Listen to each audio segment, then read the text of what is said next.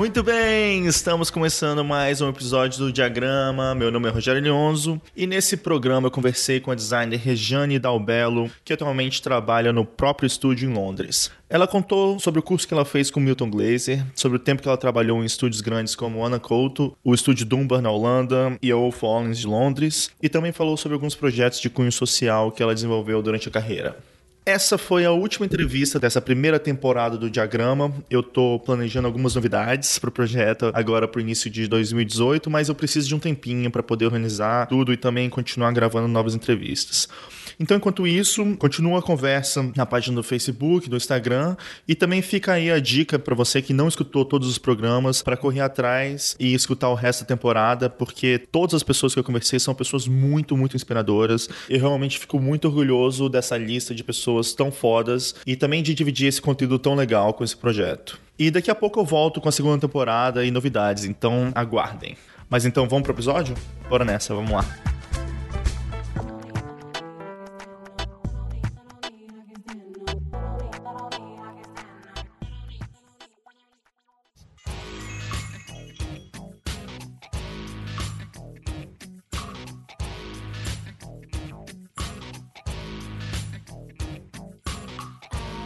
Voltamos com mais um diagrama e hoje eu tenho a honra de receber a designer Rejane Dalbello. Rejane, seja muito bem-vinda ao diagrama. Obrigada, Rogério. Prazer estar aqui. Obrigada pelo convite. Prazer é meu. Mas então vamos lá. Você passou por vários estúdios icônicos no Brasil e na Europa e atualmente você está com seu próprio estúdio em Londres, né? Mas vamos voltar para o começo. Como é que você começou a fazer design? Eu acho que a gente vai ter que ir um pouquinho antes de pensar em fazer design, porque foi uma coisa bem incontrolável no caso, né? Eu nasci numa família que não sabia que existia esse mundo, na verdade família de médicos e já estava, fui doutrinada a ser dentista, no caso, né? E acho que o divisor de águas mesmo, apesar de eu ter sempre ilustrado, sempre estava participando de cartazes na escola, de fazer essas coisas, mas não sabia né, que eu tinha uma aptidão, como se fosse uma criança normal desenhando, né? Não tinha nada assim, ah, nossa, você tem talento, né? Ninguém olhava para esse lado dessa forma. Então, não tinha a menor noção, né, que essa habilidade poderia direcionar a minha vida. E eu acho que quando eu fui para os Estados Unidos, eu fui aos 15 anos de idade, eu fui fazer um intercâmbio por um ano nos Estados Unidos, numa cidade de Lynchburg. Morei com uma, uma família americana, foi super interessante, mas eu realmente o que mais realmente mudou minha vida nesse sentido, porque lá eu, eu, escolhi dentro das minhas matérias aula de artes e eu fazia aula todos os dias. Porque nos Estados Unidos o sistema de escola é você escolhe cinco matérias e dentro dessas cinco algumas são obrigatórias, tipo inglês, né? Você tem que escolher uma exata, etc. E você faz todo dia a mesma aula. Então são cinco horários todo dia você faz a mesma aula. E então eu pratiquei arte diariamente por um ano e ainda fazia trabalhos de, na, na escola, em casa, então eu desenvolvi muito esse meu lado. E eu estava numa família também americana lá que né, que tocava piano, que tinha uma cultura de arte, assim, muito mais, valorizava nesse lado, muito maior. Então, realmente, entrei em contato com uma parte, com a minha parte, que não, nunca foi acesa, vamos dizer. E no final do ano, né, desse ano de escola lá nos Estados Unidos, eles tiveram jurados de fora, de escolas, de universidade, para avaliar, né, é, o best of the show, vamos dizer, né? E eu ganhei esse best of the show com as minhas pinturas, com meus desenhos e foi anunciado, eu lembro até hoje aqui, foi anunciado, na, tem aquele anúncio na escola, né, lá, é, todo dia tem as novidades da escola. Eu na aula de matemática ouvindo meu nome, que era best of the show. Foi uma coisa assim, eu não esperava nunca, né? Imagina eu eu, não tinha a menor noção, e ainda a menor noção, né, do, de, de que eu poderia fazer alguma coisa com isso. Então, acho que foi realmente, quando eu voltei dos Estados Unidos aos 16 anos, tinha meio ano depois para fazer vestibular, e realmente eu voltei com uma completamente uma outra cabeça. Eu falei, não, não vou ser mais dentista. Isso causou um certo nervosismo na minha família, especialmente no meu pai. E, mas ao mesmo tempo eu não sabia o que fazer. Eu falei que eu ia fazer arte, mas eu ainda meio perdida. E que legal, acho que na vida, assim, olhando para trás, né, a gente tem certas pessoas que passam na sua vida como se fosse um anjo, né? Porque eu tinha uma amiga que eu fazia aula de dança, né, sempre fiz dança, e ela foi na minha casa E ela era designer, estava fazendo design na PUC. Ela é um pouquinho mais velha que eu. É, o nome dela era Carla Pires.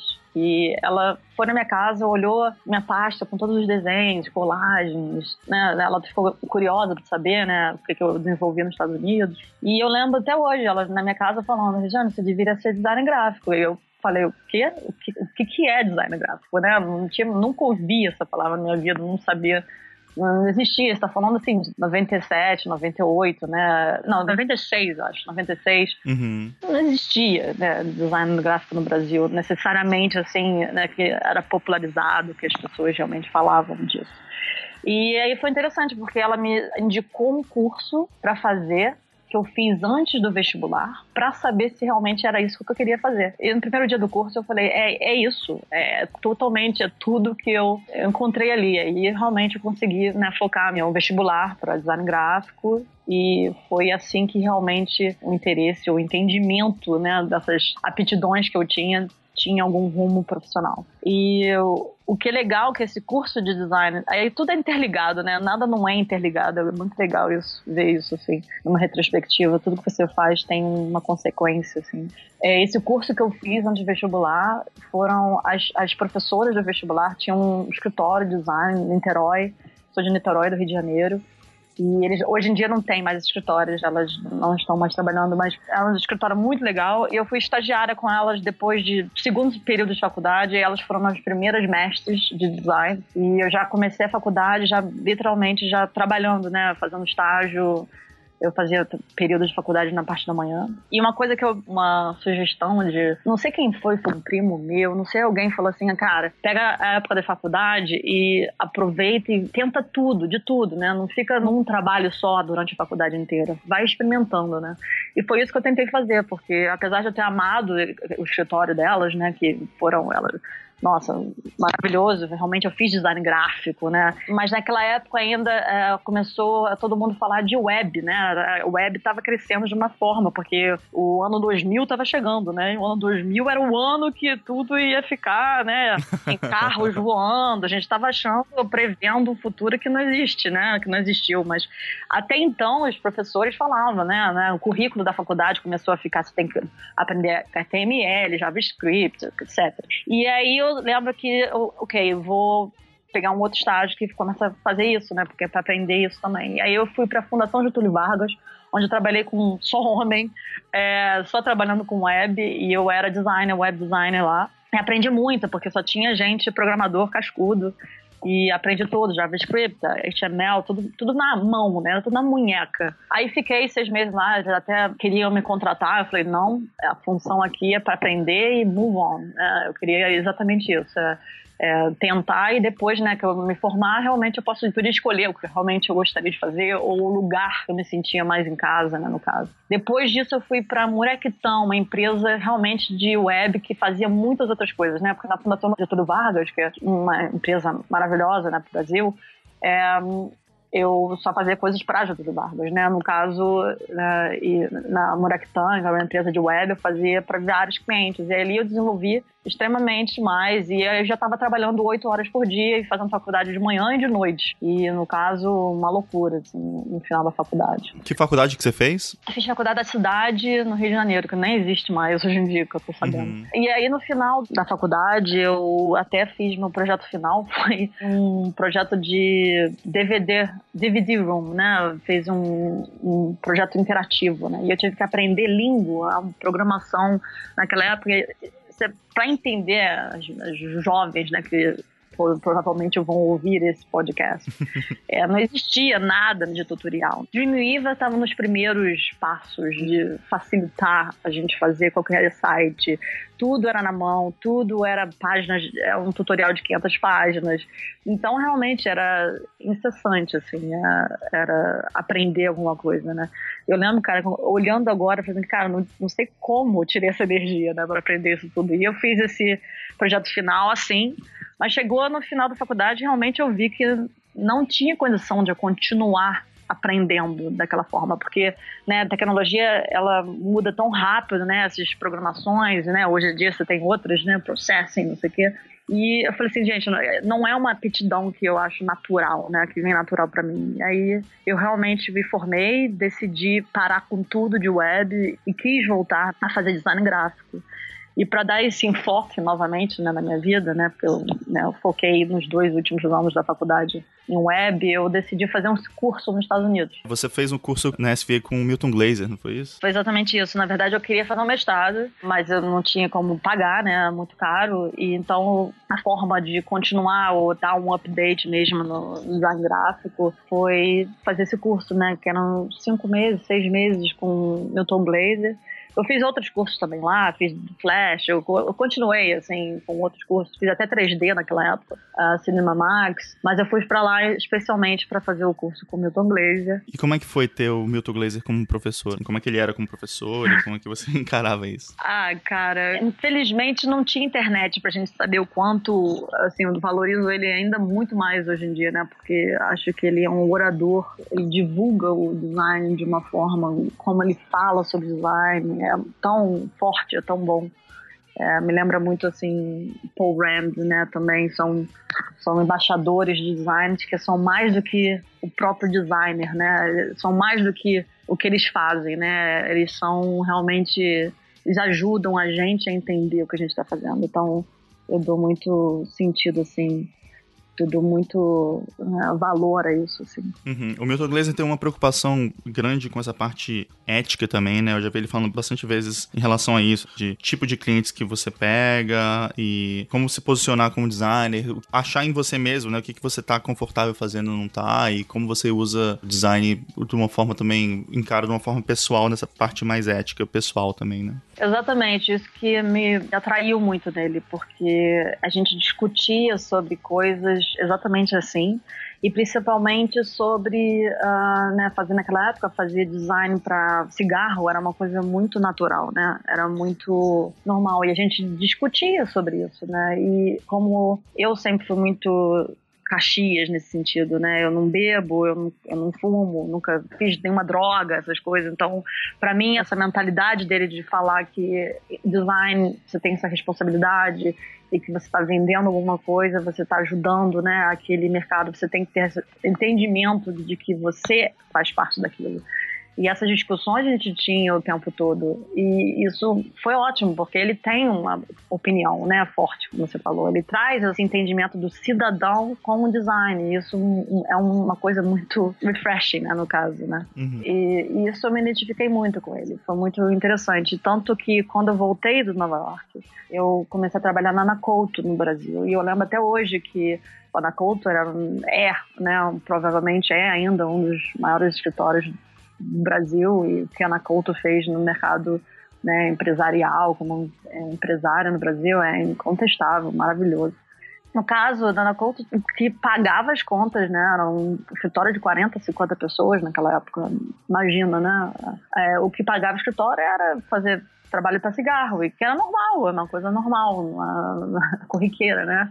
A gente ia para festival, né, chamado né, Hollywood, Hollywood. era uma coisa normal, fazer, fazer esses trabalhos eram mais legais, né? Porque era relacionado à cultura, então era coisas mais interessantes no caso. Não tinha como dizer não, né, no caso. Mas eu lembro que a Ana Couto chegou a me botar no projeto e era já logo no começo, quando estava na Ana Couto, logo no começo. E botar no projeto para fazer esse trabalho na Hollywood e eu falei, ferrou agora agora chegou o teste, né? É o que a gente fala se a gente vai realmente fazer, né? E aí eu fui, eu falei, já pensando, tá bom, essa vai ser, vai ser a carreira, a menor carreira de design que eu vou ter na minha vida. fui pro escritório dela, pedi uma reunião, falei para ela, e achando que eu ia ser demitida ali, né? E ela foi, tirou o chapéu para ela, porque ela entendeu que, né, todo mundo tem sua opinião, que não vem de cima para baixo só. E ela falou, tudo bem, você não precisa fazer. Aí realmente ela entendeu, né, a minha posição também, e respeitou, e e depois, anos depois, né, vamos dizer três anos depois ou dois anos depois mesmo, né, o Brasil foi um dos primeiros países a banir né, propaganda de cigarro. Então, no caso, ficou normal depois, né? Depois normalizou as pessoas realmente poderiam falar o que, que elas não queriam fazer ou que eram contra aquilo, porque também o sistema estava a favor, né? Então ficou mais fácil. Fiquei na Anacolto, foi uma experiência maravilhosa, conheci pessoas fenomenais, são meus amigos até hoje, assim, família, assim, mesmo. E O que me frustrou, né, no, caso que me frustra muito ainda da minha carreira, toda a minha carreira, é que eu, eu sempre fui a designer que fazia para, vamos dizer, mostrar uma pegada mas não necessariamente eu nunca era escolhida, né, os projetos. Então, no, no Brasil é como se eu tivesse plantado semente, mas difícil de ter colhido. Eu colhi muito pouco no Brasil como projeto. Você diz assim, projetos que acabaram acontecendo e foram escolhidos para serem produzidos, né? Exatamente. E então, para mim, foi incessantemente trabalhando, incessantemente, desenvolvi extremamente. Mas eu sempre era que a pessoa né, ligava, Rejane, vamos lá, tipo, faz aí nos 30, desenvolve aí uma proposta, vai mostrar quanto a gente é cool, não sei, né? O diferente, vamos dizer, mas é, é difícil, né? Porque é um mercado ainda, né, vamos dizer, mercado corporativo é sempre difícil, né? Então suas opções eram as opções mais, digamos assim, experimentais, ou que saíam um pouco dessa parte do parecida com o que as outras marcas estão fazendo no mercado. Por que, que você acha que não eram escolhidas essas suas opções e suas propostas? Acho que o entendimento de design que eu tenho, design de identidade visual especialmente, é você ter uma identidade visual, é ser identificado. E para você ser identificado, você tem que ser diferente, né? E uhum. nesse caso, a mentalidade né, de cliente não é só no Brasil, né? Vamos dizer, mas tem investindo dinheiro, ele quer uma coisa. É, que ele é... saiba o resultado, que seja mais confiável, né? Exatamente. Então é, é, é difícil falar sobre mim necessariamente sobre isso, porque pode parecer pedante, é ao contrário do que eu quero dizer, mas realmente eu me interesso por expressar essa parte do trabalho, de qual é o limite do projeto, uhum. o limite do projeto que a gente pode tirar e puxar o mercado para mais para frente possível. Eu não estou falando que eu necessariamente consigo fazer isso em todos os projetos, não, gerei nenhum, mas eu tento. Acho uhum. que essa é minha, essa é minha vontade quando acordo de manhã para trabalhar, essa é meu tesão, entendeu? Qualquer projeto que venha, pode ser o projeto mais chato possível, qual é o limite daquele projeto para a gente puxar que seja o, o, esse limite, esse limite que me interessa, porque senão o que, que a gente está fazendo? Por, quê? por que fazer tudo igual ou fazer algo que já está sendo esperado? Eu acho que isso não me interessa porque não me interessa como desenvolvimento, né? Eu penso no meu desenvolvimento como profissional, eu penso no meu desenvolvimento pessoal, minha sanidade de como designer e pessoa, né? Que a gente quer desenvolver, é isso é inato de, do ser humano, né? A gente quer puxar, a gente quer continuar, a gente quer se surpreender, a gente quer surpreender os outros, a gente quer é isso, né? Então, não necessariamente a gente consegue o tempo todo. Mas eu acho esse pensamento muito legal, assim, de pensar assim, tudo que a gente está colocando no mundo como designers, né? Você refletir, assim, né? O mundo precisa disso, né? O que que isso está acrescentando? Eu acho que é interessante ter esse tipo de pensamento. Exatamente o que que a gente está fazendo, a gente está tentando explorar uma linguagem nova, a gente está tentando trazer um, algum aspecto diferente para o projeto? O que exatamente que você está trazendo para o mundo dessa coisa nova que você está criando, né? Mas o que é interessante é que aí que a gente tem que olhar como designer e não ser tão duro com os outros designers também, nesse sentido, porque cada projeto tem um mundo à parte, né? Uhum. Então, por exemplo, eu fiz um tour bus em Nova York. E esse tour bus tem um mundo à parte. Aquele tour bus são essas ilustrações, essas coisas que né, a gente olha. O projeto, por exemplo, a minha vontade daquele projeto é tentar puxar o máximo que não seja daquela forma, né? Que é o esperado, que já está todo mundo fazendo, né? Mas eu também não posso fazer uma coisa completamente wow, crazy, porque eles estão na fase de, ok, puxar um um passo para frente, mas não três passos para frente, aí eu vou perder o cliente, tá entendendo? Uhum. Mas o próximo designer que pegar esse buzz, entendeu?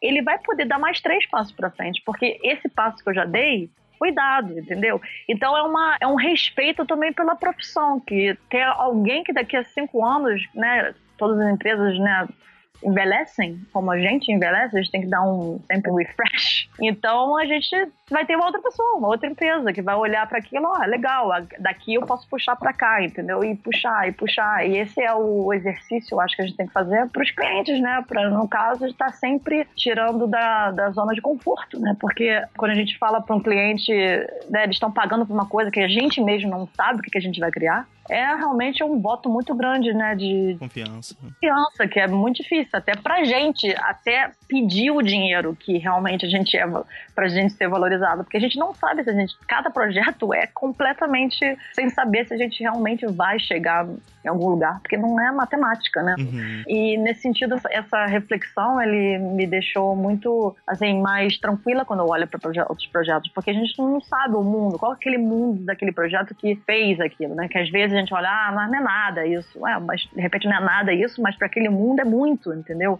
Para aquele, para aquela cenário daquele projeto, nossa, quanto, quanto ele né, desenvolveu, quanto isso foi para frente. E às vezes tem cenários que a gente pode, né? dar um salto muito maior, né? Porque tanto que culturalmente todos os designers amam fazer coisas para cultura, amam fazer coisas para música, né? Porque são é, ali são cenários que já foram explorados muito, muitas vezes e, e muito mais artisticamente. Então a gente tem uma liberdade muito maior mas corporativamente não. E eu acho que é esse meu tesão nesse sentido.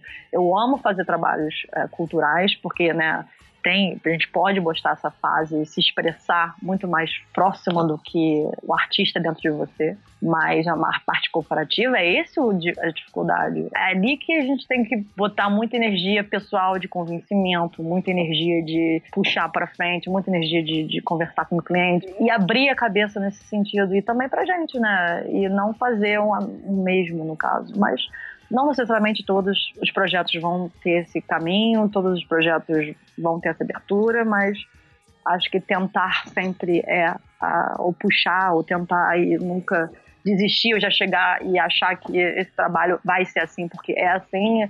Essa nunca foi a minha mentalidade. E, e se for essa mentalidade para mim é como se eu estivesse morrendo como profissional porque não faz sentido entendeu? Não faz mais sentido trabalhar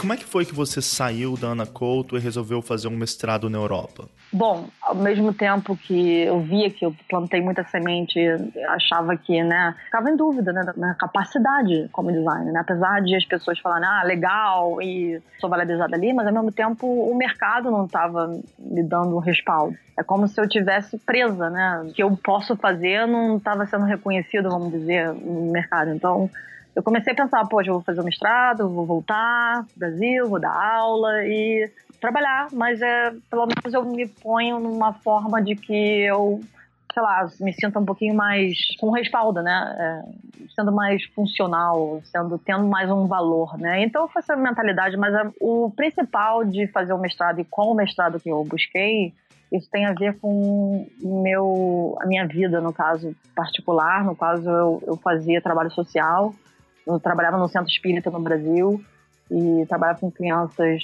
todos os domingos, uh, crianças de uma favela, no caso, perto da minha casa.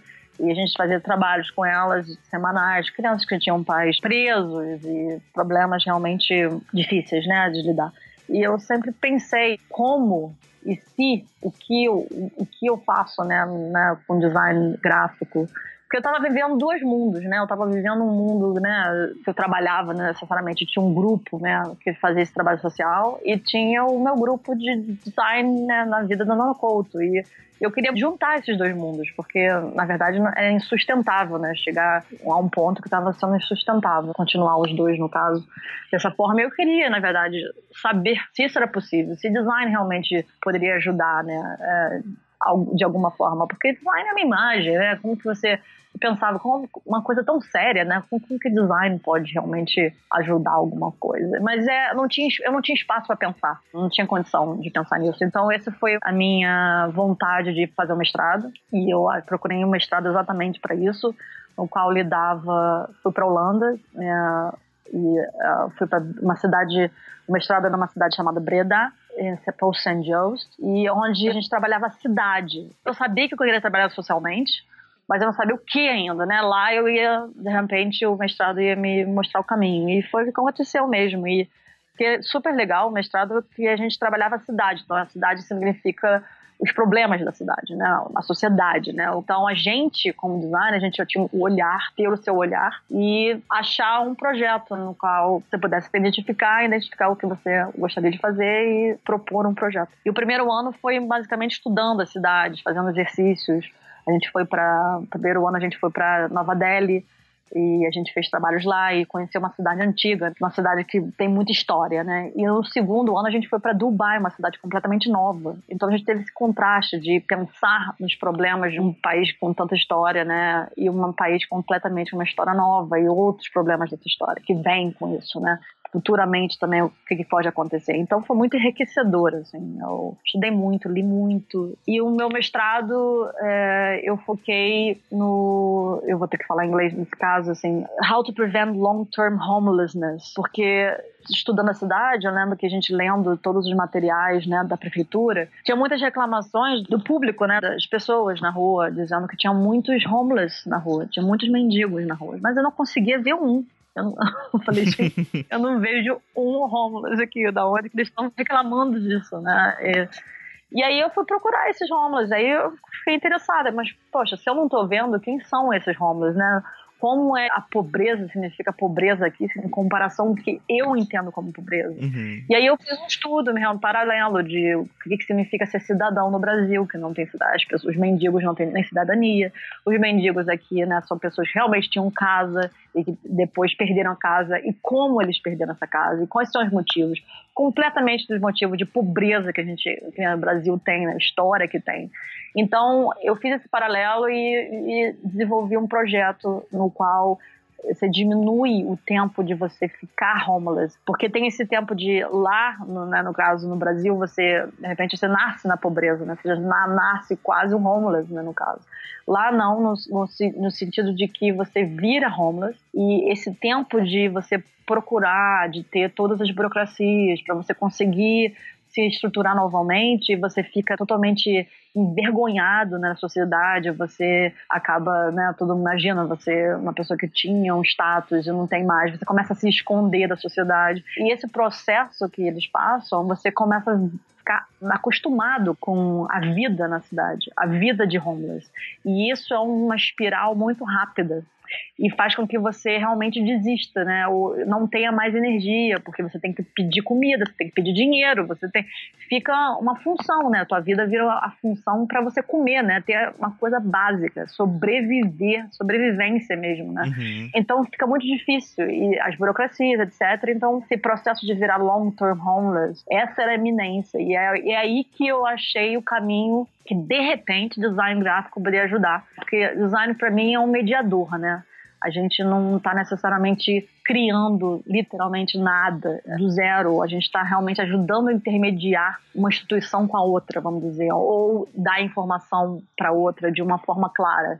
E foi exatamente isso que eu tentei fazer, fazer com que as informações e o processo dessa pessoa recém-homeless não voltasse a ser homeless o mais rápido possível. E nisso foi um trajeto super interessante, assim, de, de achar como entender todo o processo e fazer um processo de que também desse um respaldo emocional para essa pessoa que acabou de, normalmente, de ficar homeless, para ela ter uma privacidade ao chegar na prefeitura e pedir certas coisas, de falar que ele é homeless. Então, eu fiz um trabalho também nesse sentido, é, não era só um respaldo totalmente seco de dar uma informação, esse aqui é um form, porque a prefeitura já faz isso sem nenhum entendimento da situação daquela pessoa, do sentimento, dos problemas realmente. É, um homeless, no caso, para lá, eles eram só um número, no caso, né? Então, como como mudar isso, essa perspectiva. E foi um, extremamente enriquecedor para mim esse projeto. E você tem algum exemplo desse seu trabalho, de como o design pode ajudar nesses casos? Teria que falar em minúcias do projeto, né? Mas é muito difícil falar do projeto verbalmente sozinho, né? Mas é uma forma mais humanizada que você diz, então, de humanizar todo o processo. É mais esse sentido? Por exemplo, eu fiz um codinome. Como, como você tem um. O pensamento foi baseado no AA, Alcoólicos Anônimos, por exemplo.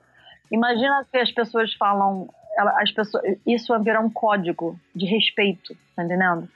E que, no caso, para os homeless, quando eles iam para a prefeitura e eles não tinham vergonha de falar, ah, eu criei um código no caso, para as pessoas que viraram homeless. No caso, que era Cláudios. Cláudios era o nome da rua onde a prefeitura em Breda era. Então, personalizei e falei, ah, eu vim aqui falar com Cláudios. Então, virou um codinome para aquela pessoa não ser, vamos dizer, banalizada, né, estereotipada na sociedade, assim como a, a fez.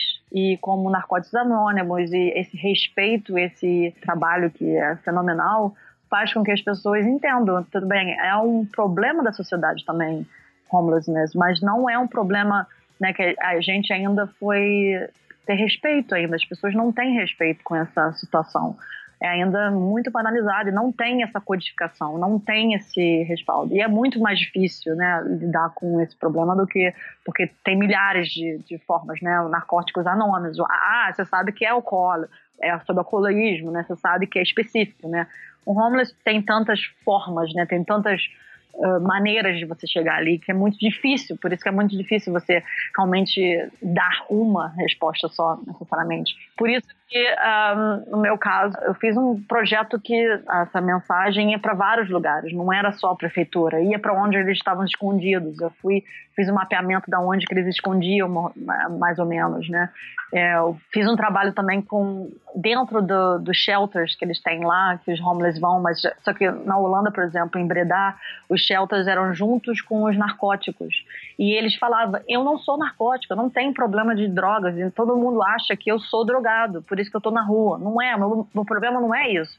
Então, o meu foco, o público-alvo, não era, não eram as pessoas que chegavam com drogas, né? eram são pessoas que tinham problemas realmente sociais, no caso, né? Muitas vezes entrava no divórcio, perdia, aí ficava depressivo, perdia emprego e virava uma espiral, você se via na rua. São casos assim, entendeu? Você não tem família, não tem suporte, né? Uma sociedade, né, que é muito individualista. Então, tem muitos problemas assim, totalmente normais, no qual eu me vejo que eu poderia ser homeless aqui. Eu não tenho família aqui, né? Por exemplo, morando em Londres, né? Que eu tô morando em Londres agora. E imagina se eu não tenho um trabalho por um tempo, o que, que acontece? Não é uma coisa tão difícil assim. Uhum. Então, foi esse o meu foco mesmo, né? E tem vários pedaços desse projeto. Acho que é a primeira vez que eu tô falando assim, nesse caso, sem as imagens. Você tem que entender o estudo todo, né? Mas uhum. foi super válido. O mais interessante é que teve um respaldo muito legal da prefeitura, eu conversei com a prefeitura. Mas para implementar um projeto assim, é, basicamente não interessa para eles, porque não é um problema que para eles é o maior problema para eles terem valorizar no caso. E foi aí que eu entendi um pouco, né, qual o valor das nossas ideias como designer, né? Nós somos designer no final do dia, né? Tem coisas muito maiores, né, muito mais importantes no caso deles prestarem atenção, né, ou implementarem, etc. Então, foi aí que eu continuei, né, a minha jornada no caso. É, mas eu já estava na Holanda seis meses na Holanda fazendo mestrado, já eu apliquei para alguns estágios. E aí eu fui conseguir no Estudo Dumba, no qual eu realmente foi, acho que o lugar que as minhas sementes floresceram. Então você começou a trabalhar lá enquanto ainda estava fazendo mestrado? Fiz, fiz, fiz junto. É, fiquei um ano e meio junto com o mestrado. Foi desde o começo mesmo seis meses eu já estava dentro do Zumba e eu comecei como estágio, fiz três meses de estágio e depois fui contratada. E eu tinha, óbvio que, né, fazendo mestrado, eu tinha um dia na semana, às vezes dois dias na semana, eu podia ir pro mestrado, dependendo, né, porque é, foi loucura, assim. Mas eu estava acostumada, os meus amigos da Holanda sempre falaram, mas como você consegue, mas o Brasil fazia isso, né? Mas eu estava acostumada. Eu acordava às 5 horas da manhã, ia para a faculdade, 7 e meia, 9 e meia eu estava trabalhando na Morectan, chegava às 7 da noite na faculdade de novo, chegava em casa às 11 da noite, entendeu? Então, no caso, era uma vida assim, que era a vida na Holanda era até mais light, né, do que, do que no Brasil. Então, é, eles não entendiam. Ainda mais andando de ônibus uma hora, uma hora e meia, né? esse commute né, no Brasil, que é bem difícil. Eu morava em Niterói, né? Então, uhum. E na Holanda não era tão. Né? Breda era 45 minutos de trem, então não era tão ruim. Eu morava em Rotterdam na época. E como é que foi esse começo, então, lá no estúdio Dumba? Porque você acabou ficando lá muito tempo, né? Mas eu queria saber como é que até essas questões culturais, como é que você sentiu o funcionamento de um escritório na Holanda versus um escritório no Brasil, por exemplo? O Estúdio Duma, eu me senti em casa, assim como também me senti em casa na Ana Couto. Eu acho que foram dois escritórios que realmente foram os pilares da minha vida, assim, de escritório mesmo. São os dois escritórios que realmente me desenvolveram enormemente, eu acho.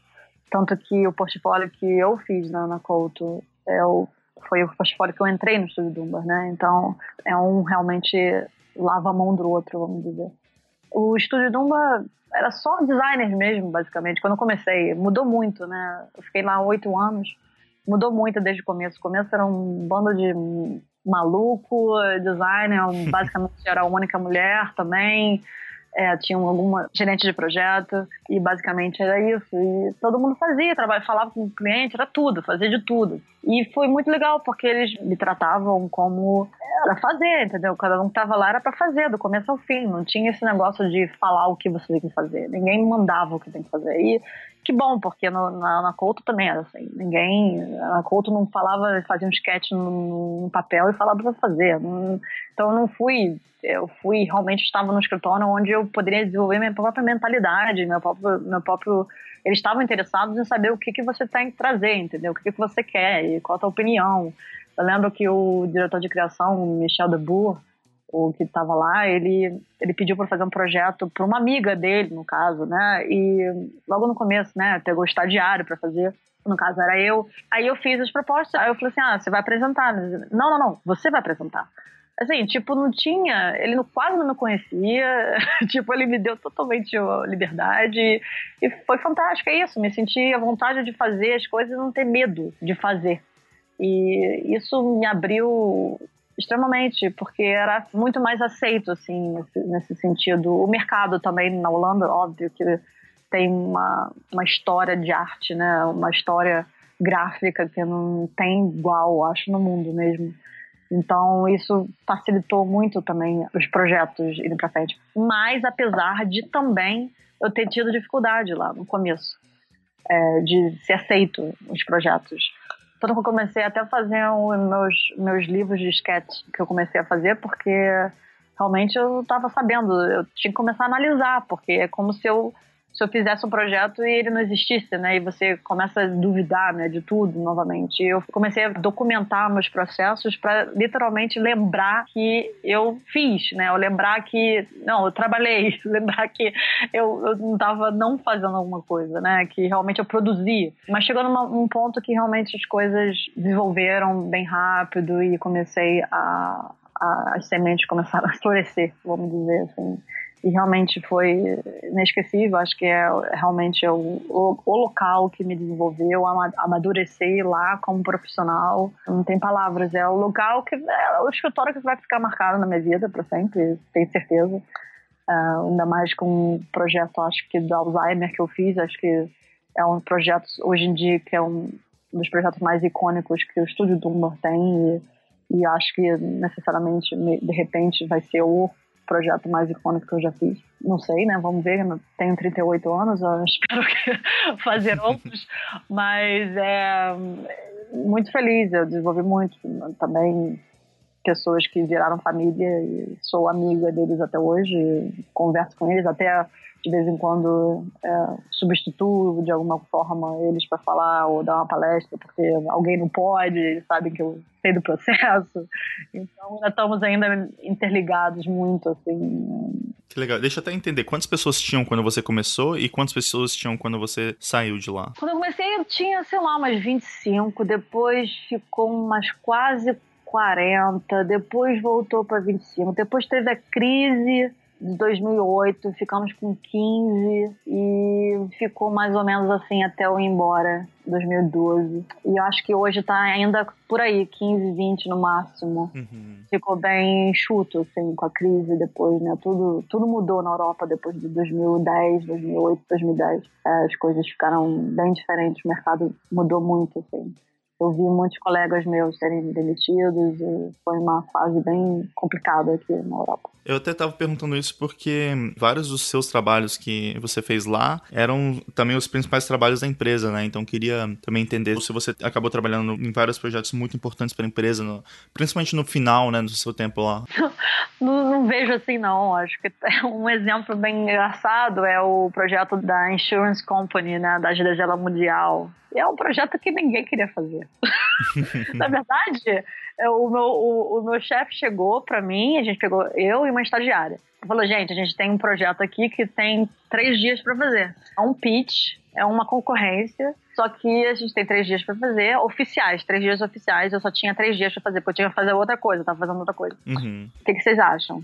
E ele abre mesmo, eles perguntam, mas você tá, quer fazer? Não tinha isso assim, você vai fazer isso. É, eles perguntam, você tem tempo, você quer fazer? Falei, cara, por que a gente tá fazendo isso? Me diz, é na França. Aí ele falou assim, é na França, é difícil, não sei o quê, mas oito pessoas fazendo pitch era uma coisa ridícula, assim. Uma, a possibilidade de ganhar era mínima. Aí eu falei, que que a gente tá, por que, que a gente tá fazendo isso? Por que isso tá me todo, né? Eu vou ter que fazer no final de semana, de noite, eu vou ficar louca, né? Com certeza, né? Aí ele, cara, eles, eles patrocinam o Tour de France. Aí por isso que eu quero fazer. Aí eu falei assim, ah, tá bom, vambora, vamos fazer. Vamos tentar botar nossa logo na Tour de France. Ele tinha um lado pessoal dele pra fazer, eu achei ótimo, entendeu? Não foi só porque, ah, vai ser um, um dinheiro muito grande, não sei o que, nada. Era tipo, basicamente, cara, eu quero botar uma nossa logo no Tour de France. Ótimo, vambora. Mas é legal quando tem essa conversa aberta, né, com as pessoas também, né? Porque às vezes é meio que isso mesmo, você só precisa entender o motivo, né, assim, mas se você não tá entendendo o motivo, às vezes é difícil você também se empolgar para fazer uma coisa se você não sabe. E, e, eu juntei com ele, falei, pô, legal, vambora, achei ótimo, né? Vamos, vamos fazer isso, né? Esse, esse era o último slide do projeto, da apresentação. Tipo, é um cara com o braço aberto com a logo no meio do peito, entendeu? Do, da bicicleta. Era isso, era o, a gente queria chegar lá entendeu? O resto era tudo super corporativo, né? Uma, é um, basicamente um banco, né? Então, assim, eu não achava que eu ia poder me expressar extremamente nesse projeto. Nunca imaginei, mas é isso que é interessante, porque todos os projetos que eu entrei com um pouco de preconceito, eu me ferrei no final também no Alzheimer, eu lembro que eu tava. Eu não queria fazer, não queria botar gradiente no projeto. Falei, não, não vou botar gradiente. Assim, a coisa mais natural era desaparecendo, né? O conceito de desaparecer é tentar botar gradiente, mas eu não queria. Até, eu fui para um inferno de, de desenvolvimento criativo até quando eu falei, não, tá bom, vou tentar. Quando eu tentei, veio a solução, entendeu? Então, todos os preconceitos que eu tenho sempre vem à tona depois, assim, vem um tapa na cara do universo falando, viu?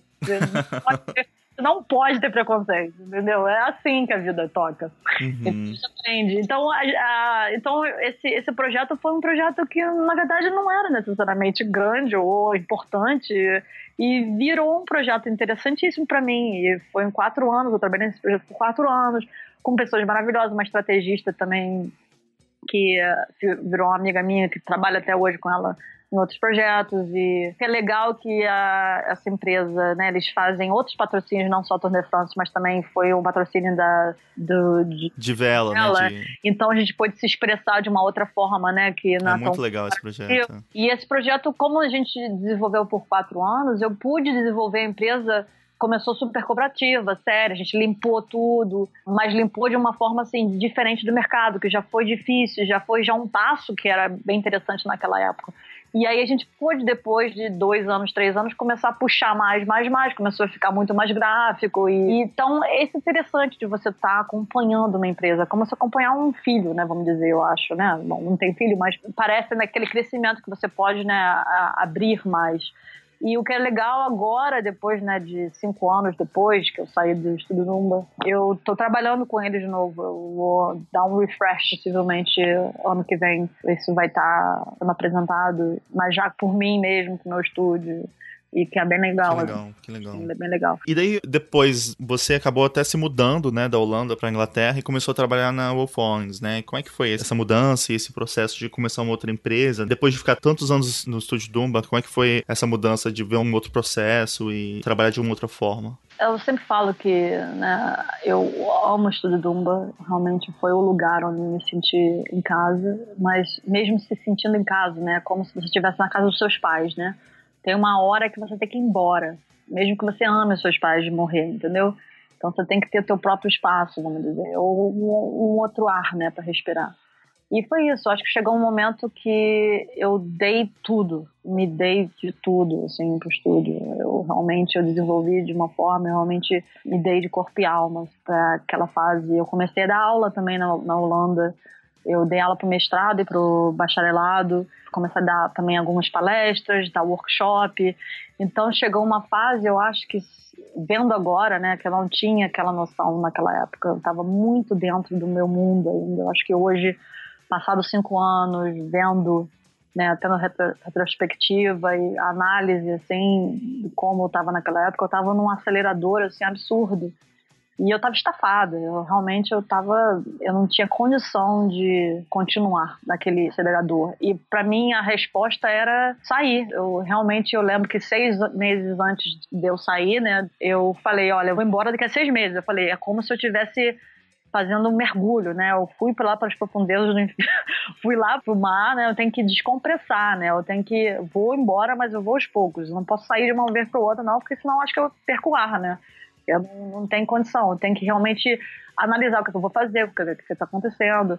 E eu, o meu plano era, naquela época, eu achava, né, em dezembro, vamos dizer, sair em julho. Em dezembro eu achei, bom, vou continuar dando aula e ver, de repente, como abrir um estúdio lá mesmo e ver, né? Eu, assim, eu estava totalmente estava realmente estafada. Eu tava. É, eu, eu, tinha que ter parado mesmo. E, mas aí, um amigo meu que trabalhou comigo na Holanda, Oliver Hillfish, ele começou a trabalhar na Wolfona e se mudou pra cá, no caso. E quando ele soube que eu tava saindo do estúdio Dumba, ele falou assim, Rajane, vem pra cá. Pô, botar uma entrevista pra você. Eu falei assim, não, Oliver, eu não quero. Eu lembro que eu falei, não, eu não, não, não quero nem fazer entrevista, não quero morar em Londres, eu não, não tenho nenhum interesse de me mudar novamente. Tipo, é muito cansativo, né? É extremamente cansativo você se mudar, começar tudo de novo, uma nova vida, uma nova cultura, uma nova Aí eu falei, não, não tem condição, não tinha condição energia nenhuma. E nesse caso, eu acabei fazendo a entrevista, mesmo assim, depois insistiu, ah, não, faz, só pra ver o que é, tá bom. Fiz e acabei, nesse sentido, abrindo a cabeça, assim, e ao mesmo tempo, minha vida pessoal estava tendo também é, dificuldades no caso, estava passando por um divórcio, então foi uma forma de de repente começar no novo, né? Mas eu acho que a retrospectiva mesmo estava querendo parar com tudo, porque realmente eu acho que desde os 17 anos, do jeito que eu vim trabalhando, chega uma hora que tua energia não tem como mais continuar daquela mesma forma, né? Você vê que você está você tá, tá envelhecendo e o teu corpo não tem como acompanhar daquela forma que estava indo. Eu acho que foi a primeira vez que eu dei um crash, assim, é, e eu cheguei aqui na, em Londres ainda totalmente, ainda tentando achar que eu tinha aquela energia e fui para Wolf Holland. É, comecei lá aí com uma empresa muito diferente, completamente diferente da Estudo Dumba. E eu achei que não ia ser tão diferente, né? Porque eu sou boa de estar em estúdio. No caso, eu visto a camisa e vou embora, entendeu? E nesse sentido, eu sabia que não, isso eu sei que eu faço. Isso eu sei, eu, eu, se eu sei por que eu tô fazendo alguma coisa, eu vou totalmente, visto a camisa e vambora, pro que der e vier, entendeu? Então, eu sabia que eu ia, no caso, é, ficar bem aqui, mesmo não né, uma nova vida.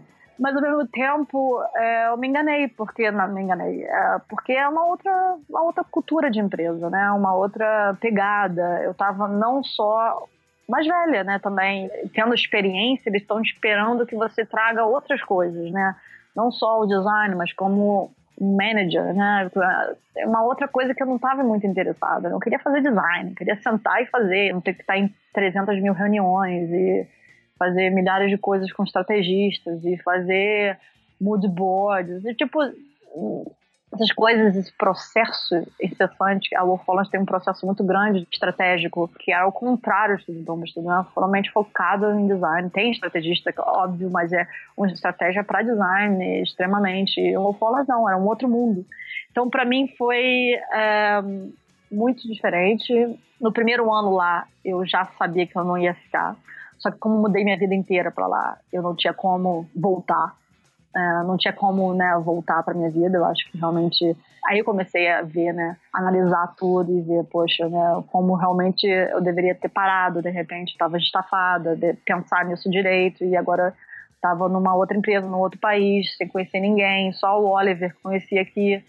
Um, totalmente, né, como, como se eu tivesse tirado todas as zonas de conforto, todas. Eu me vi realmente, foi uma fase bem difícil, assim, de realização. O que eu vou fazer agora, né? Qual o próximo passo? Que, como que eu posso realizar o próximo passo num país que eu não conheço ninguém, num lugar que eu não conheço ninguém? Voltar para o Brasil, não voltar para o Brasil, voltar para a Holanda? O que, que eu vou fazer? Foi uma fase bem difícil, mas no sentido, eu, primeiro ano eu sabia, bom, realmente não é o meu lugar, não é o lugar que eu quero ficar, por várias razões. Óbvio que é uma empresa maravilhosa, não tem nada a ver, o que eu estou falando não tem nada a ver com, com o valor dela, é como eu funciono, como eu funciono, eu gosto de funcionar, como eu, no processo, né? Porque eu já cheguei lá, é uma amiga minha falou até da, da Wolf Hollands, a diretora de criação de lá, agora, Lisa, assim, poxa, você já é um, um bolo formado, né? Eles querem te botar de volta no forno, né? Então você vai queimar, vai te queimar. Você não tem condição de reaprender uma coisa que você já, já sabe seu processo, já, já tá madura, né? Então foi exatamente isso, me senti tendo sendo queimado nesse sentido de ter que fazer algo que não era natural para mim. Não era um uhum. processo natural para mim. Então eu tava assim, tudo bem, vou lá, vou esperar mais um ano, vou dar mais um ano, né, para até começar a juntar dinheiro, para saber o que eu vou fazer. Se eu for mudar tudo, né, tem que ter um custo, né, tudo é um custo. E chegou um ano depois que eu decidi, não, então mudar para o Brasil vai ser de repente mais difícil do que fazer um estúdio aqui, porque no Brasil já é, eu teria que começar também do zero, no caso, para mim, porque meus contatos eram aqui. Eu já fiz um, né? Tô, tô há 14 anos aqui na Europa. Então, a minha contato de trabalho, de pessoas, de, de saber, né? O meu mundo tá mais sólido aqui. Então, para mim, acho que seria uma energia muito maior voltar do que continuar. Então, falei, ah, bom, vou, vou tentar agora fazer meu estúdio, não necessariamente porque eu sempre tive um sonho. nunca tive um sonho de ter meu estúdio. Eu acho que meu sonho sempre foi de ter o espaço que eu possa ser o que eu possa ser, entendeu? E não necessariamente qualquer lugar, não necessariamente eu vou conseguir ou estou conseguindo ser o que eu quero ser tendo meu estúdio, mas eu pelo menos eu posso tentar por ali formar ou entender um pouquinho mais o que que eu esse próximo ato da minha vida, o que, que vai ser, né? E tá sendo super válido. No começo foi bem difícil, eu na, na fiz muito freelance, eu trabalhei em, dentro de uma empresa aqui chamada RGA, que é uma empresa de agência de tecnologia, no caso, né, digital, e trabalhei na parte de branding deles. Também fui para Wolf como freelancer, numa fase também.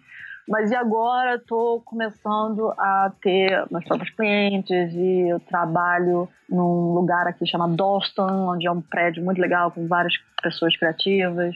Eu divido espaço com um amigo meu que a gente divide projetos juntos também e é um designer fabuloso chamado Chris Marcellos. E a gente está conseguindo pegar trabalhos maiores e dividir. E não necessariamente ele faz parte do meu escritório, eu faço parte do escritório dele, não, nós somos totalmente independentes.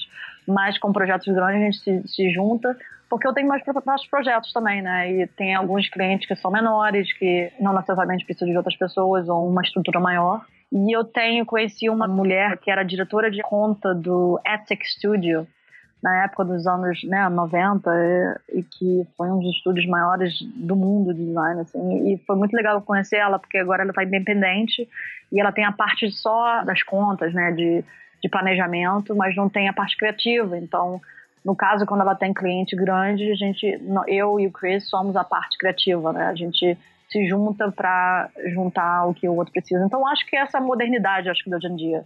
Eu não quero ter um estúdio onde tem várias pessoas trabalhando para mim. Eu, acho, eu não tenho esse talento. Eu acho que eu não tenho esse talento de empresária. Eu não quero ser empresária, eu quero ser designer. Eu quero continuar fazendo designer, porque esse é o meu tesão mesmo, sentar e criar e, e ter o processo e voltar pro básico, né? Eu alugo uma mesa dentro de um estúdio com dois motion graphics, um cara de 3D e um cara fantástico de design de joias, renomeado e faz artes lindas, uma coisa assim, maravilhosa, e o, e o Chris, que é o designer gráfico.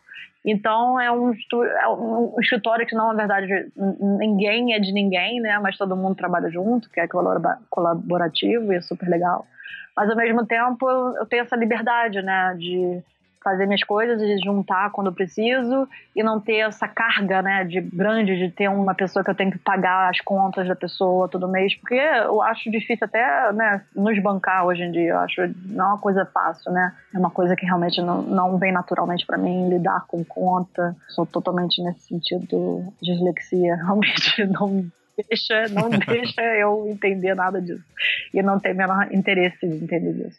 Mas essa é onde eu estou agora, no caso. Estou tentando uma fase nova. Já tem três anos agora e agora as coisas já estão mais solidificadas. Eu estou me sentindo mais, ok, legal, eu não estou mais precisando fazer freelance. E, e é isso. aí vamos ver, o futuro vai dizer o resto.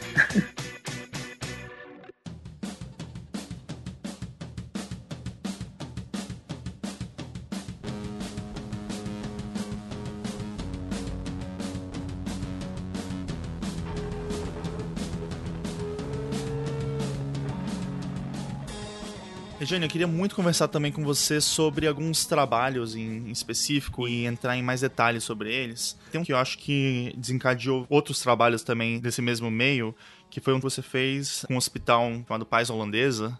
Queria que você começasse falando com esse trabalho, assim, como é que isso começou e como é que foi se desenvolvendo e depois também as consequências pro resto da sua carreira. Acho que esse projeto foi o primeiro projeto que eu pude realmente botar design junto com um cunho social, vamos dizer, ou ajudar alguém. Como eu falei, eu acho que design não tá, ele é sempre é um intermediário, né? Eu não estou fazendo nada, no caso novo, mas a Marjan, no caso, é essa mulher que eu conheci na Holanda. Ela começou um projeto de um hospital no Peru de graça, porque ela foi para lá em 98, olhou a situação, ela era enfermeira e viu a situação né, de medicina lá e decidiu abrir um hospital. Ao mesmo tempo, quando ela estava lá como uma turista né, e vendo isso tudo, ela trabalhou um pouco para ver a situação e ela conheceu um garoto chamado Tony Molepasa e esse garoto contava com um terminal de câncer e ela tratou ele até o final da vida dele e foi aí acho que nesse final da vida desse menino e esse menino foi um marco assim na vida dela porque ele foi um exemplo de como lidar com uma doença. Ele lidou com uma doença com uma força de vontade, com uma alegria, com um entendimento, sem nenhuma revolta, de uma forma assim que inspirou muita gente. E o dia antes dele morrer, ele perguntou para ela: "Mas para onde que eu vou?" Né? Será que eu vou pro céu ou inferno? Ele perguntou uma coisa assim. Ela falou assim: "Gente, acho que não existe isso, né? Você é um, uma fatalidade, não pensa nisso, mas o que eu posso te garantir é que você vai viver aqui para sempre comigo, porque eu vou fazer um hospital em seu nome para ajudar outras crianças que têm esse problema para não morrerem, né, não passarem por que você está passando e pegar antes, né, e poder tratar antes disso. E foi isso, é, esse, esse foi o incentivo dela e ela abriu esse hospital.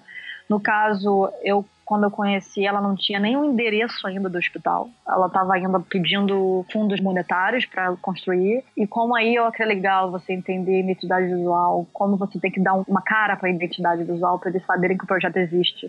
Então, foi muito legal entender essa importância do design gráfico não é tão banal, porque ela tinha que mostrar que era um projeto viável, era uma coisa realmente que existia, que, que ia, ia para frente identidade fez com que né, ela mostrasse isso, né? Eu fiz todas as parafernálias, no caso, para ela poder mostrar o projeto e vender o projeto.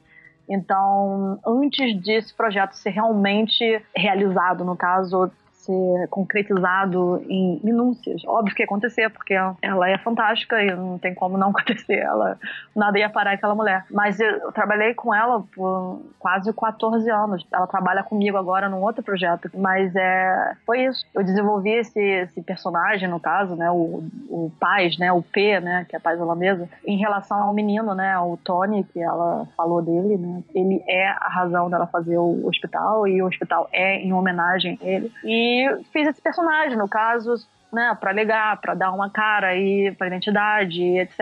E fiz outros, outros personagens, no caso, cada pessoa do hospital, né, que é importante no hospital. É, tem um personagem, no caso, o médico, o assistente do médico, a médica, a enfermeira, o administrador, tem o técnico e tem a faxineira e o faxineiro. Eu fiz também os ícones dele.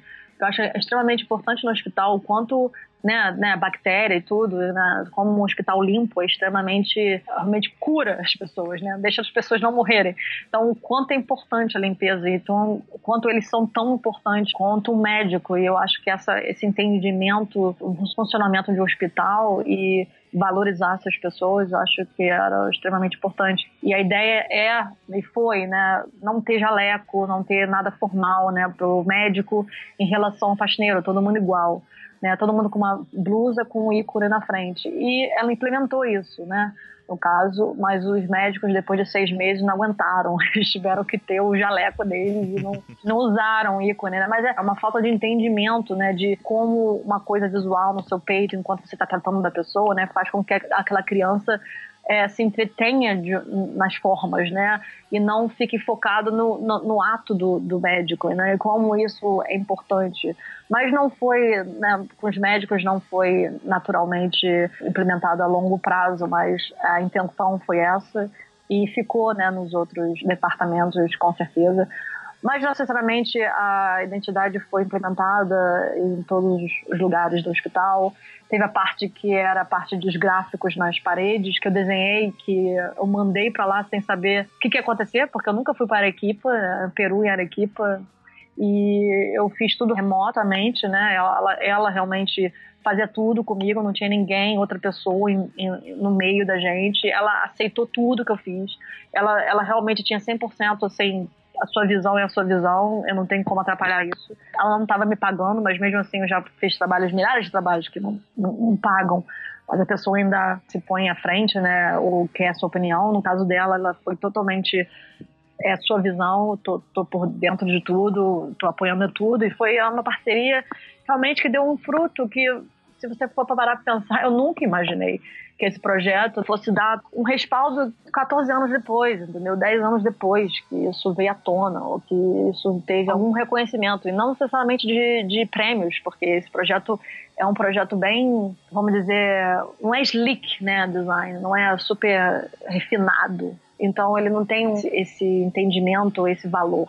O valor é muito mais pessoal, muito mais aquele, aquele o mundo naquele mundo tem um valor, entendeu? Naquele projeto, para aquela pessoa, para aquela instituição, eu vejo que é um, um projeto importantíssimo, porque eu vejo o valor maior do que um valor só do design, do que uh, looks good, né, no caso. Porque tudo foi feito à mão, tudo foi pintado à mão, mas foi pintado perfeitamente. O brinco que quando a gente fez a sinalização, é, foi pintada à mão também, mas a tipografia é helvética. De como foi pintada à mão, virou tipo um Comic Sans, entendeu? Então fica totalmente mão baby mesmo, entendeu? Mas esse é o valor e esse foi o. Se você olhar com um olhar crítico e sem entender o projeto, você realmente vai achar que é, é tipo, pô, mal feito, né? Mas assim, é esse o charme, né? Porque usou as pessoas de lá, usou a mão de obra de lá, usou a simplicidade, usou, usou também é, é barato, né? É uma coisa, não é uma coisa industrial, porque o material todo do hospital foi feito com a lava do local de Arequipa, porque Arequipa é uma, uma cidade vulcânica, e o vulcão, é, a lava é branca, então o hospital inteiro foi feito com esse material. Então é totalmente né, sustentável no caso. E teve esse. Os arquitetos também fizeram um projeto pro bono. Eu lembro que na Holanda a gente se encontrou, né? É, os arqu... Eram duas mulheres, na verdade, arquitetas, e elas foram na minha casa, a gente jantou e elas mostraram primeira vez assim a lava, né, para mostrar o, qual vai ser o projeto, como que vai ser. A gente discutiu, né, como que a gente podia colaborar e como, né, se a gente tinha um problema de botar, né, gráficos nas gráficos nas paredes, etc. Então foi muito enriquecedor. E hoje em dia esse projeto foi um dos, do, dos projetos, né? O Alzheimer também tá nessas. Tem uma exposição aqui em Londres, na Welcome Collection. É uma instituição maravilhosa que lida com medicina e arte. E eles. Então, esse projeto está nessa exposição. E também o projeto vai virar parte permanente do, do arquivo deles, né? Da Welcome Collection no caso, é super maravilhoso. A Marjan veio para abertura, foi um momento muito legal, né? De 14 anos trabalhando juntos, fazendo fazendo isso. E não tem nada perfeito, na verdade, né? Nada necessariamente foi perfeito nas qualidades ou nos limites daquele projeto, assim. Tem muita coisa que gostaria de ter feito lá, mas eu nunca fui lá, então não tem realmente os detalhes. Imagino que os detalhes não, não eu estaria fe feito completamente diferente se eu tivesse ido lá e visse. E também ela não me chateia, no caso, que ela acha que eu já fiz muito, então ela não quer pedir as coisas. Então eu vejo coisas que realmente, ah, deixa eu fazer, Mas ela adora fazer as coisas também. Ela, fez, ela me mostrou uma revista que ela fez. Eu falei, ai meu Deus do céu. Ele disse, não, não faz. Me chama. Né? Ela, ela gosta disso também. E, tem que respeitar também é difícil quando você cria uma coisa e tem que deixar essa coisa, né, viver no mundo e sem ter como ter esse controle todo, né? Uhum. E esse projeto me ajudou a entender isso, porque eu não tenho controle, não tenho controle de tudo. Eu tive que ter uma certa fé de que tudo ia correr bem sem estar tá lá para ver tudo, né? E foi realmente me surpreendeu. E eu fiz, né, sem saber, né? Não tinha nenhuma intenção de nem saber que ia ter essa consequência ou ser um projeto pilar, assim, eu acho, da minha vida. Não necessariamente porque é um design gráfico que eu acho inovador, ou uau, não, mas porque tem um valor para mim como pessoa e como profissional que desenvolveu um lado emocional muito grande, sensitivo, o qual eu acho que é essencial para qualquer designer, né? E para você continuar assim, é, tendo a sensibilidade para criar. E até falando nessa sensibilidade, você tem um outro projeto, você já tinha comentado que talvez seja um projeto dos mais importantes que você tenha feito até agora, que é o projeto do Alzheimer, né? Também que tem essa mesma pegada, assim, né? Como é que aconteceu esse projeto? Como é que. Eu sei que ele tem uma ligação até com, com esse projeto do Peru, mas como é que você fez esse projeto dentro do, do estúdio Dumba? Ah, eu lembro quando chegou esse projeto para fazer uma concorrência de portfólio. E eu lembro que eu falei, eu quero fazer. Assim, já falei, pelo amor de Deus, tem que estar nesse projeto E óbvio que todo mundo me conhece lá, então sabia que era um projeto perfeito para mim, né? Porque meu, meu interesse também de, de, saúde. Eu fiz vários outros. Eu fiz um simpósio para câncer também no Estúdio Dumba. Ajudei outros projetos de, com relação à saúde, outros menores. Então, estava, é, no caso do meu destino, era claro que se entrasse o projeto eu ia fazer. Era, já estava lá. Mas o que era legal, óbvio, o Estúdio Duma não precisa de mim, óbvio, para ajudar eles a nada. Mas é, eles não tinham trabalho social ou algo relacionado à medicina. A gente botou o Paz Holandesa no portfólio do pitch, né, para o cliente. E foi super legal, super. Então é como se o Paz Holandesa fizesse parte assim dessa trajetória também, né? E como eu falei, eu acho que tá tudo interligado de uma forma. Uhum. E aí chegou, né, o Alzheimer, foi uma, um dos projetos mais difíceis, porque lida com morte, né, e como que você visualiza isso, né, como você visualiza uma doença, como você lida com o sentimento de que as pessoas que vão lidar com essa identidade vão estar tá sofrendo absurdamente. Para você fazer uma identidade de, de uma doença, de uma fundação, você tem que identificar que aquela fundação é sobre aquilo, entendeu? Então não tem como fingir. E fingir é errado, porque para você se identificar, você tem que ser identificado pelo que você é. Você não pode fingir que você é outra coisa, né? As identidades que, no, no caso, fingem que são outra coisa, na verdade, acabam não tendo uma perna muito longa, né?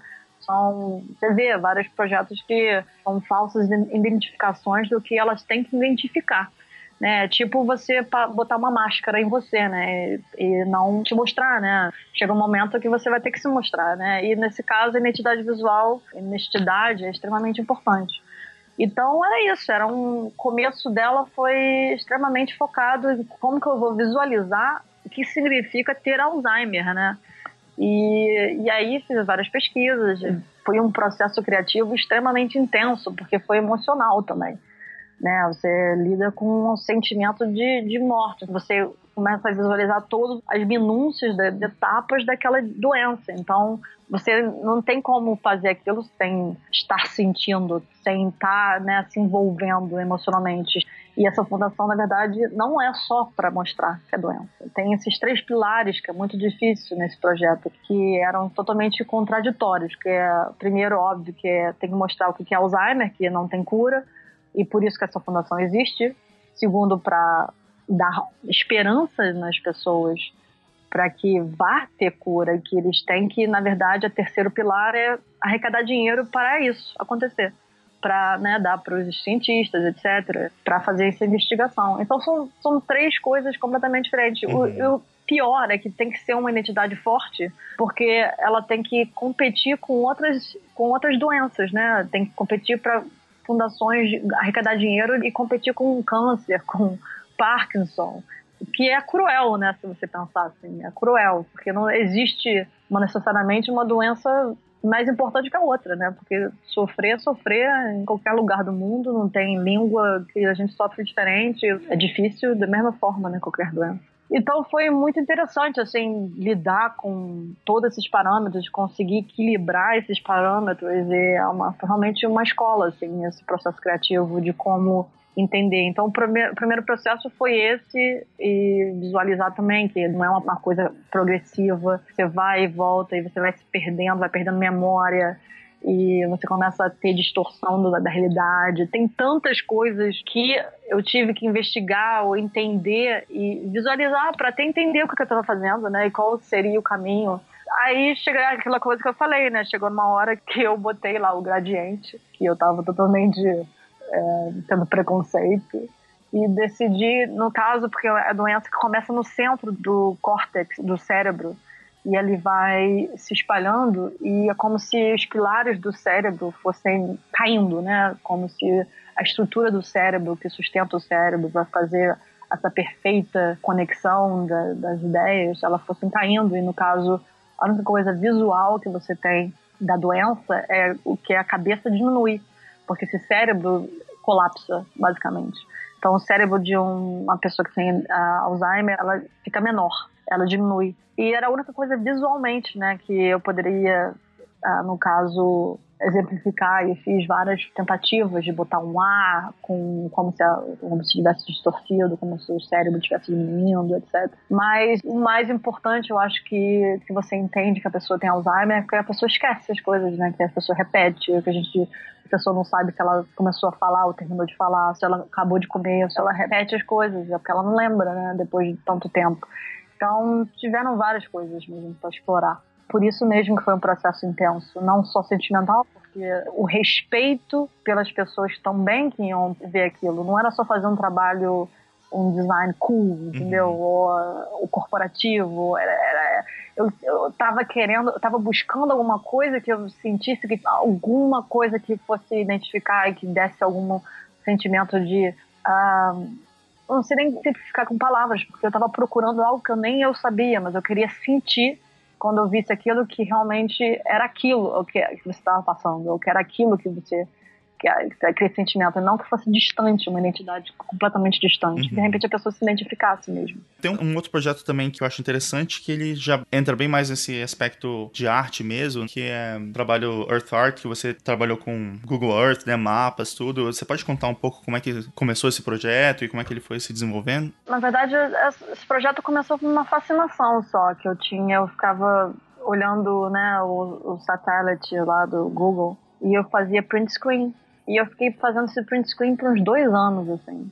Aí simplesmente, na época da final, quando acabei de sair da Wolf Falls, assim, eu tava, né, procurando, buscando, assim, né, o que que vai acontecer, como que vai acontecer, né, eu tava muito insegura naquela época, eu acho que esse projeto realmente retrata a minha vontade de criar um mundo mais artístico, vamos dizer, criar, sair desse mundo de insegurança, de que é difícil, né, a gente se expressar como artista, é difícil a gente se expressar, né, no mundo corporativo. E essa dualidade entre fazer trabalhos corporativos ou trabalhos que pagam as contas, ao mesmo tempo fazer trabalhos que você tem como se expressar artisticamente e fazer coisas que você gostaria novas e não necessariamente tentar se repetir ou esperar fazer a mesma fórmula o tempo todo. Então, isso tudo estava nessa época, acho que borbulhando, assim, como que eu vou sobreviver, né? Tendo essa impulsão e ao mesmo tempo ter que, né, ter esse lado prático, né, que todo mundo passa por isso, né? Mas eu, como eu tava num país diferente, uhum. tava passando por tudo que eu não tava esperando que minha vida fosse passar ou estar naquele momento. E eu acho que um dia eu tava vendo, né, aquelas imagens lindas, eu realmente estava passando é, todas elas e eu comecei a ver um tipo um, um pattern, assim, né, dos rios, especialmente. Eu estava fascinada pelos rios. Que os rios, realmente, de uma certa altura, dependendo do, da onde eu tirava a foto do, do satélite, ele parecia um, uma pintura, né, um, uma pincelada mesmo. Aí eu comecei, realmente, foi um ato totalmente natural de observação e tentar. E eu peguei todo, eu peguei esses rios e comecei a fazer pintura com os rios do Google e com referência a artistas que já existiam. Ou, por exemplo, eu peguei um rio da Nigéria que era literalmente quase um, mesmo uma pincelada, basicamente lembrava muito do Pollock, por exemplo. E tudo eu fui fazendo uma pintura. Aí eu fiz uma pintura que parecia mais um Pollock, outra mais, mais clássica, outra que parecia mais Vermeer, tudo baseado mesmo com essa base do Google Earth, mas indo para essa coleção de artistas mais baseado no que eu chamei de Earth Art. E é como se eu estivesse criando novos territórios, né, de mais de artistas diferentes, é como se eu estivesse criando novos países, o país do Pollock, o país do Clint, o país, né, do do Mondrian e depois eu botei de volta no Google. Fiz um novo Google Maps, no caso para mim, mas chamando de Google de Earth Art. E eu trabalhei com um 3D designer, no qual eu quis fazer, no caso, essa representação do mundo, mas como muito mais emocional, no sentido de que a gente mora num planeta que tem lava, né? Que muda o território o tempo todo. Mas nesse Google Map é uma coisa perfeita, né? Não tem o ups and downs, não tem essa emotividade no caso de, de dessa mudança de território o tempo todo. E eu acho que refletia muito, esse, esse trabalho refletiu muito aquela fase, a fase que eu estava passando mesmo. E eu acho que de repente por isso que ele virou um trabalho de arte no caso, porque acho que é, é isso que artistas fazem, né? Eles expressam o momento da fase da vida deles. E eu fiz sem ter nenhuma consciência de nenhuma pretensão desse trabalho ser algo. É, eu fiz porque estava dentro de mim precisava ser expressado. Eu queria ser expressado porque é, eu, eu, senti vontade e eu quis explorar aquela ideia. E foi interessante porque eu, ganhei, eu recebi um telefonema de uma galeria em Nova York que queria expor é, esse projeto e depois eu recebi uma proposta de desse projeto ir para uma Bienal de tipografia no, na Coreia, mas esse projeto não tem nenhuma tipografia, desse que é o mais interessante. É a única no meu portfólio que não tem tipografia e ele foi para uma Bienal de tipografia. Don't ask me. Eu não entendo realmente esse mundo é upside down. Bom, e também uma, uma, um museu da Coreia de arte contemporânea pegou para arquivos deles, né? Então, esse projeto virei alguma coisa que eu não sabia que eu poderia virar, né? No caso, eu fui uma artista por um ano, né? É, com esse projeto é, sendo exposto. Para mim foi totalmente inusitado e o melhor desse projeto que eu estava conversando com, eu queria fazer uma, uma mini publicação disso e uma editora na França, uma amiga minha que falou, poxa, vamos fazer esse projeto, vamos, vamos publicar esse projeto, e a gente publicou, e começou a fazer uma série de publicações com ele, e esse foi o primeiro.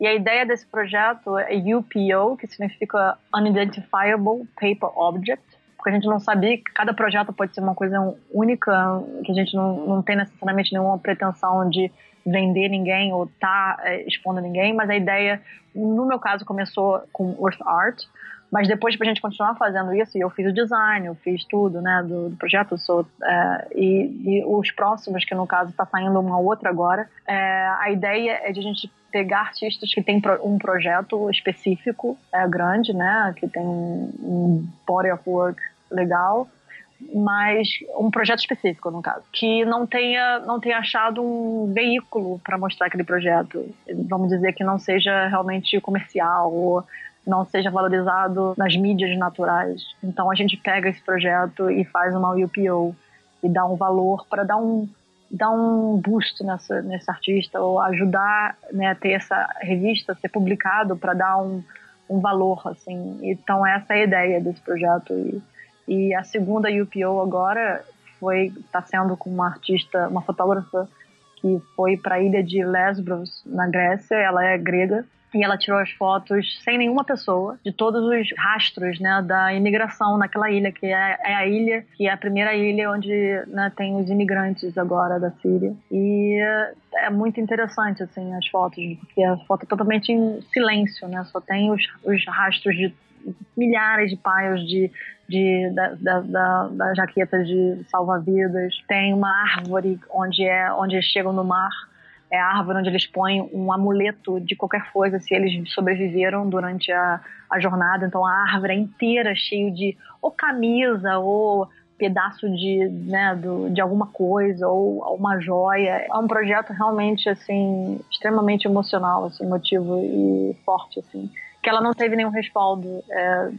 das vias comuns e e esper esperamos que com isso, com tendo uma publicação, ela possa realmente mostrar e dar uma outra luz, assim, porque uhum. são projetos realmente que valem a pena, mas que é difícil a gente não, acho que, né, as vias comerciais darem valores, porque é difícil mesmo dar valor para tudo, ou saber o que dá valor e uhum. E acho que a ideia dessa UPO é isso, né? Porque não ser uma outra revista de design, né? Não ter. Porque tem tudo aí hoje em dia, então. E também é totalmente sem cunho lucrativo nesse caso, é fazer pela vontade de estar tá publicando coisas interessantes e fazer. E ter nesse caso eu tenho totalmente abertura de fazer o que eu quiser com design. E cada UPO é completamente diferente e também faz com que eu me expresse de qualquer forma com relação, óbvio, com o projeto e, e com respeito ao artista também mas não é só para o artista. Todo mundo tem o seu lugar de se expressar. Eu acho que é, é importante. Assim. Que legal. É, tem um projeto que você está desenvolvendo agora, acho que ele nem saiu ainda, que é o projeto do Dr. Girafa, do Dr. Giraffe, que também se assemelha um pouco a esse assunto que a gente estava falando antes, né? Mas eu queria que você falasse como é que começou esse projeto e como é que ele foi se desenvolvendo. Cara, esse projeto realmente é eu fico muito feliz com esse projeto. Esse é um projeto de vida, vou dizer. É um projeto que eu quero morrer fazendo ele. Esse é realmente o meu, meu intuito, assim. Eu estou já quase cinco anos desde a criação literal desse projeto. O personagem eu criei mais de dez anos atrás. E eu fiz esse personagem com um projeto para criança, mas não foi para frente. E eu fiquei louca com a ilustração. Eu queria fazer alguma coisa com ela. Eu via o potencial dela, mas não sabia o que fazer com ela. E eu esperei que de repente um dia eu teria uma ideia para botar isso. E eu acho que com o aprendizado de todos os outros projetos que eu tive hoje, de paz holandesa, Alzheimer, etc. e outros, né? É, esse projeto acho que é a personificação de todos juntos e da minha vida toda porque eu lembro que quando eu estava fazendo Paz Holandesa, eu queria continuar a fazer uma série de livros para ajudar as crianças a, a que têm é, lábio leporino, porque o hospital é bem focado no lábio leporino, especialmente. Eles fazem de tudo, né, no caso, mas ele, eles focam muito. Eu queria fazer uma história sobre o lábio leporino. E eu lembro que eu fiquei com aquela ideia, mas acabei não tendo tempo de desenvolver, não sei o quê, e porque eu tinha que pegar alguém para desenvolver a, a história, e acabei não fazendo. Aí, tempos depois, eu comecei a ter a ideia de que realmente não existe uma literatura médica para criança. Se você pensar em literatura infantil, né, você pensa né, em várias historinhas interessantes. Óbvio que você tem uma e outra que fala sobre uma criança ficar com uma gripe, etc. Mas nada que você pense se meu filho está doente, qual é qual livro que eu possa ler para ele, né, sobre o que ele está passando. Isso me foi um que duas partes aqui muito importantes. Meu pai que é médica pediatra. Minha mãe é dentista e pediatra também, né? É pediatra, dentista, ortopediatra, né? Então, criança, o mundo de criança, mãe, pai, sempre esteve na minha vida, né? É, eu atendi telefone, caso da Albelos, pois não, entendeu? Era super formal, porque era, só tinha uma linha naquela época, era basicamente a casa de médico, eu tinha que atender como se fosse se eu estivesse num, num escritório mesmo, assim. Meus amigos falavam, pô, fala normal, tipo assim, pois não, por favor, tipo assim, fala normal, oi, tchau, assim, basicamente treinada, né? E não só isso, mas quando minha avó faleceu, eu tinha nove anos. E eu lembro como se fosse hoje. Minha mãe, muito emotiva, lendo para mim uma história explicando a morte. Porque ela não tinha palavras para explicar. Como que ela ia explicar que a mãe dela faleceu e como que ela ia explicar como, por que que isso acontece. É a primeira vez que eu estava experimentando, né, experienciando morte muito próxima. Minha avó foi extremamente. Foi, tipo, tava todo dia comigo, me levava para tudo, né? No Brasil não existe babá, no caso, né? A família ajuda. No caso, minha avó já, já era aposentada e ela que fazia tudo comigo. Então, ela não tinha como, ela, ela não tinha palavras para expressar ou para explicar e aquele momento que estava passando na nossa vida, né? Como família. E esse livro eu lembro até hoje. Eu não lembro o livro especificamente, mas eu lembro a situação. E isso marcou, é, me marcou. E foi essa ideia. Eu acho que quando uns pais estão passando por situações que os filhos estão doentes, né, é difícil, né? Você, quando o pai, tendo toda aquela ansiedade, é, tristeza ou dificuldade de lidar com a situação você mesmo, né? Porque está com medo do que pode acontecer com seu filho. E você tem aquela informação médica que você não entende muito. E se o médico falar também, são palavras muito secas e difíceis e científicas e não existe uma literatura que faça esse intermediário. E é aí que eu acho que o design que vem, né? O design não está necessariamente criando nada, ela está linkando as coisas, né? São, nós somos os mediums, né? Os mediadores das coisas, assim. Então é isso que eu quero fazer, uma literatura no qual eu pego as doenças, as mais clássicas no caso. Eu comecei com uma coisa mais light, como catapora, onde todo mundo tem. E óbvio que em duas semanas você fica bom, papapá. Então a história é uma história mais light, né? Você, e depois eu estou fazendo o segundo, que foi o Lábio Leporino, que no caso, mais pensando na paz holandesa mesmo, porque é um hospital que eu teria, né, para botar esse livro lá, especialmente, e que fala de um processo onde a criança nasce com aquela situação, é, onde né, o, as duas partes do corpo elas não se juntam especialmente, então tem uma anormalidade e ela tem que, a criança tem que ir muito cedo para uma cirurgia. E como explicar isso? Não só depois da cirurgia, ela não sabe falar normalmente, né? Ela tem que aprender a falar de novo. Ela se acha um monstro antes, depois ela se muda completamente. Tem uma transformação psicológica muito grande e o Dr. Girafa exatamente aborda isso tudo. Então, o nome do livro, por exemplo, é matching, né, half-half, que significa metade-metade, né?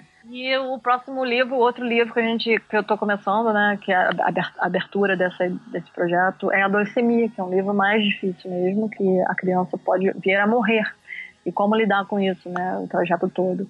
E eu comecei esse projeto só comigo, eu mesma, eu paguei um copywriter para escrever uma história que eu escrevi para introduzir o, o Dr. Girafa, que é esse médico que, né, que está sempre na vida das pessoas e que dá o respaldo e que ajuda os pais a explicarem esse momento, né? Ou dar o respaldo, né, do, do, do que está acontecendo naquele momento de uma forma mais light, de uma forma mais com cunho totalmente médico, totalmente baseado na, na medicina. Depois que eu tentei vender a ideia, só com aquele livro eu não consegui ir muito à frente. Então eu decidi realmente achar pessoas que estavam interessadas para me ajudar e fazer parte desse projeto. Então achei uma, uma copywriter aqui fabulosa chamada Jay ah. e ela faz parte agora do projeto. E também achei um médico uh, aqui que é estrategista, que ele é o estratégico que faz toda a parte da primeiro ele que faz tudo, ele diz pra gente quais são as causas, quais são isso, aquilo, os sintomas e dá o tipo o esqueleto do que a gente tem que escrever. E aí vai sou eu e a Jay que a gente vai conceituar, normalmente eu já, eu já dou para ela né, a metáfora visual e daí ela começa a escrever e a gente vai fazendo o processo juntas. E esse projeto não é rápido, porque não é um livro só inspiracional, né? É um livro que tem que estar baseado em coisas certas e sérias e como lidar. Então, a gente tem muita conversação de moral, né? Como, como a pessoa vai se sentir. Não, está muito forte, muito light. É, como a gente termina o livro de leucemia, né? Que pode ser que a criança morra ou não morra. A gente não sabe. São, são situações muito difíceis. Eu fiquei quase dois meses para começar a ilustrar esse livro, porque eu sabia que eu ia entrar numa mini depressão, porque é, você não consegue não né, lidar com aqueles sintomas todos, está passando por aquilo uhum. que está ilustrando. Então, é esse o projeto e a gente fez esses três livros. Demorou um tempo, né? Porque está todo mundo trabalhando, né? No seu tempo livre. É, isso é um projeto realmente pessoal eu estou investindo meu próprio dinheiro, estou investindo tudo mesmo pessoalmente e vai começar a ser impresso semana que vem. São esses três livros já traduzidos em quatro línguas.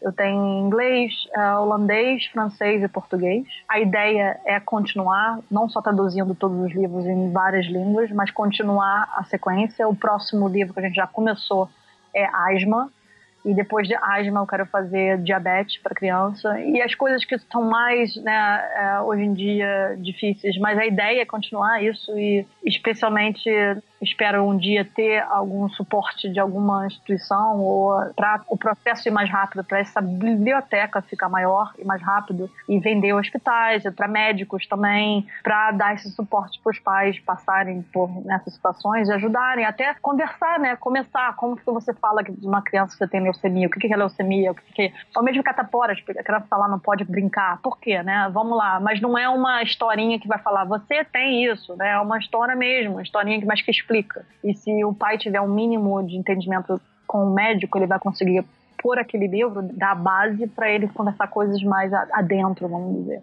Mas é esse meu intuito e um, esse projeto realmente, como eu falei, é para vida. Eu, uhum. Vai que quero continuar mesmo. E tô aí fazendo site, tá tudo em paralelo. Basicamente tem uma empresa fora da minha empresa, né? Quando o Dr. Girafa virou uma parte muito integral, assim, no meu dia a dia, é, de, do meu tempo. Mas assim que botar para frente, espero que as coisas comecem a desenvolver outros e ter outros interesses, vamos dizer. Mas é isso, é importante saber que existe essa biblioteca, porque uhum. a ideia não é vender, sair, ah, é, existe esse projeto, compre. Não, porque esse projeto é para estar tá lá por uma função, entendeu? Ou até se você tem um filho que tem um amigo que tem essa doença, ou que está passando por isso, né? Você compra o livro para explicar. E é um, é um livro educacional mesmo, nesse sentido. Acho é mais para a gente também respeitar que doenças existem e fazer com que aquilo não seja tão fora e tão alienígena também, né? Lidar com aquilo como é parte da vida. E eu acho que se as crianças né, souberem ou terem isso como uma literatura e ler normal e saber sobre as doenças que estão por aí, eu acho que tem esse, elas vão crescer com muito mais empatia também pelas crianças que estão doentes e, e, eu acho que isso é primordial para nossa moralidade assim, como ser humano.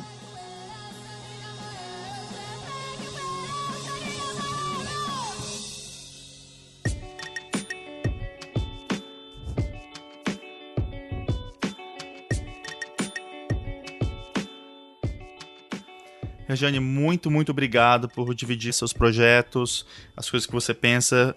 Muito obrigado mesmo por ter dedicado esse tempo aqui para dividir sua história com a gente, tá? Obrigado a você, obrigado por ter ouvido. um prazer enorme. Obrigadão. Beijo grande. Beijo, tchau. tchau.